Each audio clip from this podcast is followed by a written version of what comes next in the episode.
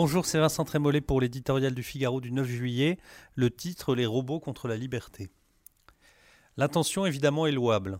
Internet et les réseaux sociaux contribuent par la violence qu'ils propagent, les images insupportables qu'ils diffusent, les insultes qui y déferlent à la décivilisation du monde.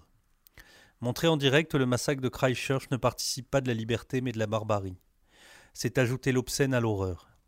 Facebook doit empêcher cette immédiateté infernale, tout comme Twitter ne peut laisser des meutes anonymes humilier publiquement la cible du jour. C'est ce visage hideux du continent numérique qui a présidé à l'élaboration du projet de loi contre la haine en ligne. Le problème est que le législateur, plutôt que de se soucier de l'application de la loi, et notamment de la levée de l'anonymat qui mettrait fin à l'impunité, a fait le choix de confier aux plateformes elles-mêmes ce qui revient habituellement aux juges. Par précaution, comment en serait-il autrement? Elles vont donc signaler et peut-être même empêcher tout propos qui participerait d'un discours de haine. La haine est un sentiment, pas une notion juridique. Je hais mon époque de toutes mes forces, écrivait Saint-Exupéry dans sa lettre au général X. L'auteur du Petit Prince, un haineux? La notion de haine recouvre, selon la proposition de loi, des sites dédiés à la propagation d'une idéologie haineuse, qu'elle soit raciste, antisémite, anti-musulman, homophobe ou sexiste.